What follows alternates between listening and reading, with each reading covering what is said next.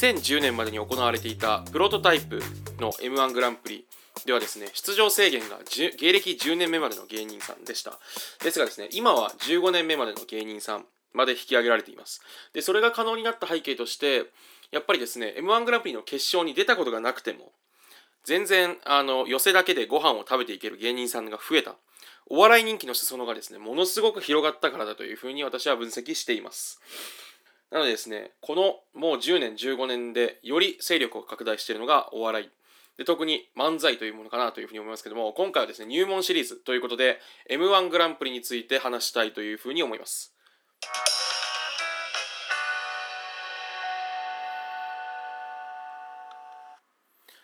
えー、MC がそのこれっていいよね。今回はですね、あの私がよく喋ってはばからない M1 グランプリの何がすごいのか。で、やっぱり M1 グランプリにもっと興味が出てくるようなことですなですねことについて喋りたいなというふうに思いますでえっとポイントは3つあってですねまず M1 グランプリのどこがどうすごいのかっていうのを最初に話させてもらえればなと思います。で、これは、えっと、ウィキペディア的な内容も含めて話そうかなと。で、M1 を楽しむコツはっていうね、話を次にさせてもらって、最後に今年の M1 のね、決勝メンバーが、えっと、すいません、例によって私、土曜、日曜に配信するはずのやつをね、あの、じゃあ土曜か、に配信するはずのやつを、今更と、あの、水曜日に撮ってるっていう今更感があるので、実は準決勝メンバー明らかになってね、その話をしたいんですけど、ただですね、ある理由があって、今年の M1 についての話は最後にしようかなと思ってますんで、てのですね、私の持論だと、その、お笑いにものすごい興味があって、M1 の予選の動画たくさん見てるみたいな人以外は、えっと、やっぱ全然知らない芸人さんについて全然知らない状態で決勝を見た方が絶対面白いと思うんであの聞きたい人だけ聞いてねっていうなんか付録というかねおまけとして今年の m 1の予想をしたいなというふうに思っています。でですねえっ、ー、と m 1グランプリなんですけれどもあのまず何がすごいかっていうとですねえっと皆さんもご存知かもしれないんですけれども、コミュニグランプリはですね、今年はもう7000組のお笑いコンビがエントリーしています。7000組以上ので、まあ、私もね、あの例に漏れずエントリーしてたんですけど、それですね、アマチュアの人を除いても、やっぱり倍率は毎年右肩上がりで上がってるんですね。で、えっと、例えば、ミキとか、えっと、見取り図とか、そういうですね、あと A マッソとか、すごい有名な芸人さんでも、なんとですね、あの、M1 で言うと準々決勝っていうので敗退してるぐらいレベルがむちゃくちゃ高いんですよ。みんなテレビで漫才見たことあって私の大好きなマンランジャタイもそうだし金属バットもそうっていう、ま、コンビもそうですけどめちゃくちゃすごいコンビが準々決勝で敗退してしまうぐらい今の M1 ってめちゃくちゃレベルが高いんですよ。で例えばあの M1 優勝したらですね本当にあの収入がむちゃくちゃ上がって次の年テレビ出まくりみたいな何百回と出ることになるみたいな話ありますけど去年の m 1なんかランジャタイとかモグライダーとか決勝に行って成績が9位10位とか8位とかそれぐらいに振るわなかった人たちですら仕事めちゃくちゃ増えてテレビでよく見るようになってるわけですからその時点ですねやっぱめちゃくちゃすごいんですよ。であのですねやっぱ7000組があのエントリーする大会ってやっぱそうそうないですよね。例えばキングオブコントとかでもそんなにいってない3 4千組だったんじゃないかなと思うんですよね。とかあったりしてやっぱこれだけの公募があって戦うものって例えば小説の新人賞ってねせいぜい1000通とかしか送ってこないらしいですよね。しかも年齢制限とかなくて。っていうとやっぱりねレベルが高いなというのがあるのでそれだけすごいってことですね。であのでですねその特集とかも、まあ、組まれる界隈ではめちゃくちゃ組まれていますしやっぱり注目度めちゃくちゃ高いのかなというふうに思ってます。なんでですね F1 グランプリはやっぱすごいんですよ。で、えっと、ちょっとウィキペディア的な話をするとえっとですねあの漫才。で漫才の定義っていうのが昔マジカルラブリーっていうねあの M1 グランプリ優勝したコンビがあの言ってたんですけどえっと何ていうんですかね。あのマイクを使って道具とかを使とか音とかを使わずにこう笑わせると。いうのが漫才というふうに定義してましたね。なのでそれぐらいで考えてもらえばいいんじゃないかなというふうに思います。で例えばえっと、よくあるのが漫才コントって言われる形ですけど漫才しながら俺例えばコンビニの店員やってみるからお前ちょっとコンビニ来てくれないみたいなこと言ってコンビニの設定で何かちょっとこう喋ったりするっていうのはありますけどでも基本的にやっぱりその道具とか使わないしその劇場が暗くなったり明るくなったりとかそういう演出も使わずにやるのが漫才というふうに思ってくれればなというふうに思いますで m 1グランプリのですね決勝は10組出場するんですけどもえっとまあ、この辺はもうご存知の方多いと思うんですけど9組もうすでに決まっていて1組は敗者復活組っていう形で準決勝で敗退した芸人さんの中から1組が、えっと、勝ち上がってあの決勝の舞台に進むという仕組みになっています。その10組がですね、えっと、審査員7名の方に100が、えっと、100各審査員100点ずつ点数を持っていてそれが合計700点であの審査をして、えっと、優勝を争うというような大会の形式でしてとりあえずですねあの見たことない人はめちゃくちゃおすすめなのでぜひ見てほしいなというふうに思っています。でですね m 1グランプリはえっともちろん Amazon プライムビデオとかにも過去の回全て乗っかってるのでまたですね、過去の M1 を味わうにはみたいな話、あと M1 グランプリの何年の大会っていいよねみたいな話で何本か取っていきたいと思ってるので、それはですね、後々に預けるとして、あの、今年の M1 を楽しむためのコツっていうのが、えっとですね、3つあるかなと思ってます。で、えっとですね、まあ、1つ目はまずですね、本当にあの、身も蓋もないんですけど、えっとですね、あの、絵画の回とかジャズの回みたいに特に解説とかいらないですよ。まず見てくれっていうのが一つ目の楽しみ方ですね。見ればいいっていう。これはですね結構単純であの何て言うんですかね。こうある種の難解さみたいなものとか難しさみたいなのがあんまりない。やっぱりその、M、今当世で流行っていてどんどん特に今この瞬間も進化を続けているようなもので、えっと、生まれてから間もないところがあってこう時代の流れを空気をですね存分に吸い込むだけのこう余力があるものなので正直ですね現代に生きてる我々だったらあのあんまりですね何にも考えなくてもとりあえず見れば笑えるとだからあの私からこれこれこういう漫才ってのはここを見るんですよみたいなことをごちゃごちゃ指南するつもりは全くないです。だからそんなことできるんだったら私 M1 の予選ね、2回戦3回戦勝ち上がってるんで、なんですね、まず1つ目は見てくれと。まず決勝を見てくれよっていうのがまず1つですね。で、えっとですね、2つ目の見方は、とはいえ、えっとですね、あの、ちょっとだけコメントすると、あの、なんですかね、順番が結構大事ですね、M1 グランプリは。そこはなんか押さえてほしいというか、押さえていただくと面白いかなと思います。やっぱりですね、あの、なんて言うんでしょう、本当に当日の運っていうのはあって、あの、何年か前に最下位になってるコンビもですね、あの、なんでしょう。例えば出順が1番だったからニューヨークってコンビ最下位になっちゃいましたけどそのネタだけ見たらめちゃくちゃ面白いんですよ。だから別にその本当に時の運というか去年のモグライダー去年の m 1出たモグライダーっていうコンビもめちゃくちゃ面白かったけど出順が1番だったから優勝できなかったみたいなのがあるんで何ていうんですかね。順番がめちゃくちゃ大事です。で、えっと、楽しみ方としてはその1番目引いてしまった人はちょっと不利。っていうのを見つ見てあ残念だったなと思いつつこう、まあ、でもその人たちにこう温めてもらうというかね一番手であこういうふうに見るもんなんだ漫才ってっていうかね。でだんだん面白くやっていくっていうのとあともう一個の見方のポイントはあの敗者復活組って人たちが、えっと、今はもう9時で順番をその瞬間に引くのでいつ出てくるか分からないんですけどこの組が誰になるかで敗者復活組ってやっぱ m 1の歴史で見てもですねやっぱ強いんですよってのもえっと何十何組もいるいるめちゃくちゃ強豪の組の中からその日一番出来がいいというふうに思われた人がテレビ投票で選ばれて出てくるんでやっぱ勢いもあるしそれだけ実力があるから選ばれてくる人たちだってことなんですね。でそなんでその人たちがあの優勝争いを結構かき回す存在になりやすいので敗者復活組が誰でそれが結構ですねしかも m 1はやっぱ後半有利なんですよ。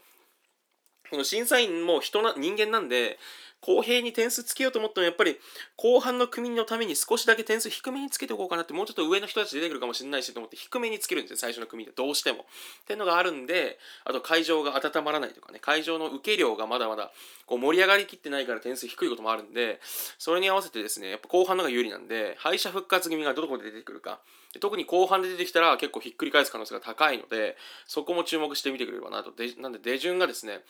自分の好きなコンビ何番目かなとか最初の出てきちゃったらちょっとんとかね。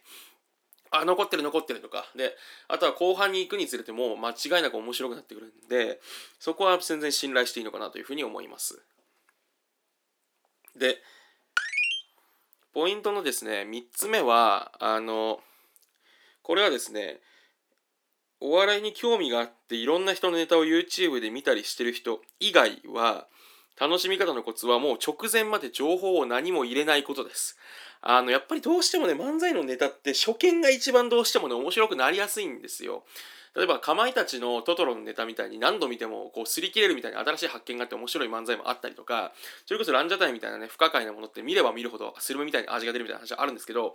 基本はやっぱ一発目が一番インパクトがあって面白いんでえっとですねあの本当に月並みなことしか言わない回で恐縮なんですけど普段お笑い接してない人というかね YouTube でネタ見たりするのがそんなに別に頻繁にしない人はもう一発目で見てくださいなので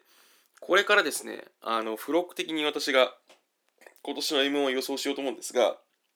あの、それはね、聞かないでほしいんですね。あんまりその、今年出るコンビ、特に知らない人はね、楽しみに待っといてくれ、ほしいということですね。じゃあここから、えー、次は私が今年の M1 のね、予想を話します。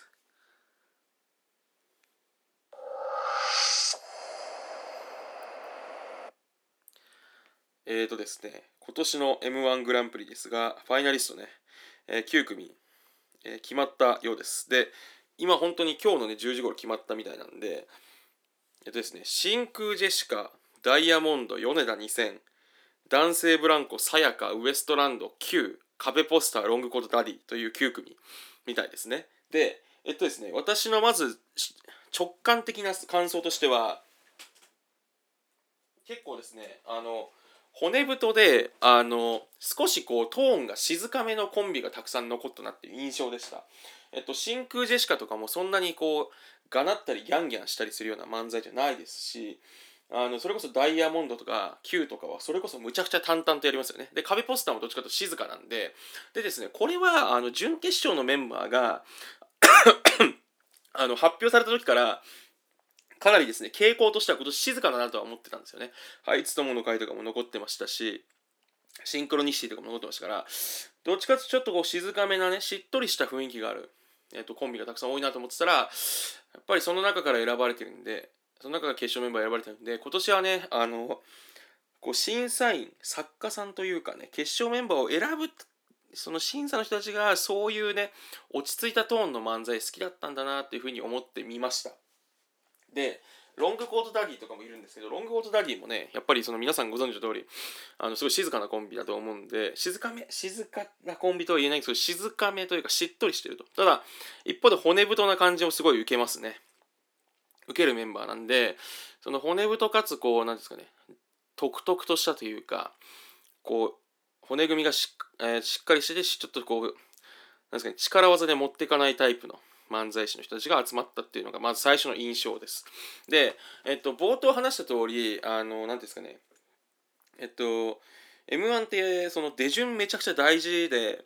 去年なんかもうモグライダーとランジャタイは、これまあ私偏見ですけどね、ランジャタイ私ファンなんで、あの、7、8番目だったら多分優勝したと思うんですよね。と言い過ぎですけど、でももっと点数高かったと思うんで、そういうのがあったりするとやっぱどうしても順番勝負のところがあるとは思うんですけど、えっと、パッと直感的に思うのはあの米田2000の漫才だけやっぱりそのぶっ壊すタイプというか全然型が違ううわ新しいことやってるってなりやすい漫才。米田2000とあとでダイヤモンドと Q が多分変化球型だと思うんですね。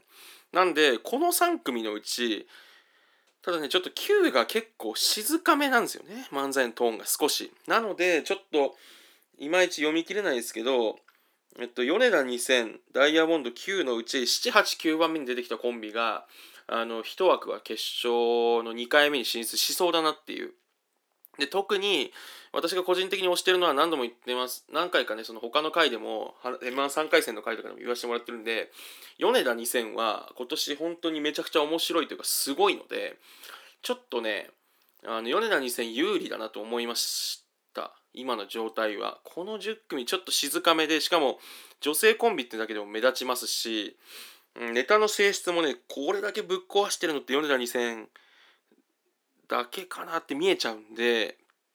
あの米田2000は有利ですねこれは。多分出順が1番2番とかじゃなくて4番以降とかだったら2本目行きやすい組み合わせかなと見て思って見てました。であとはえっと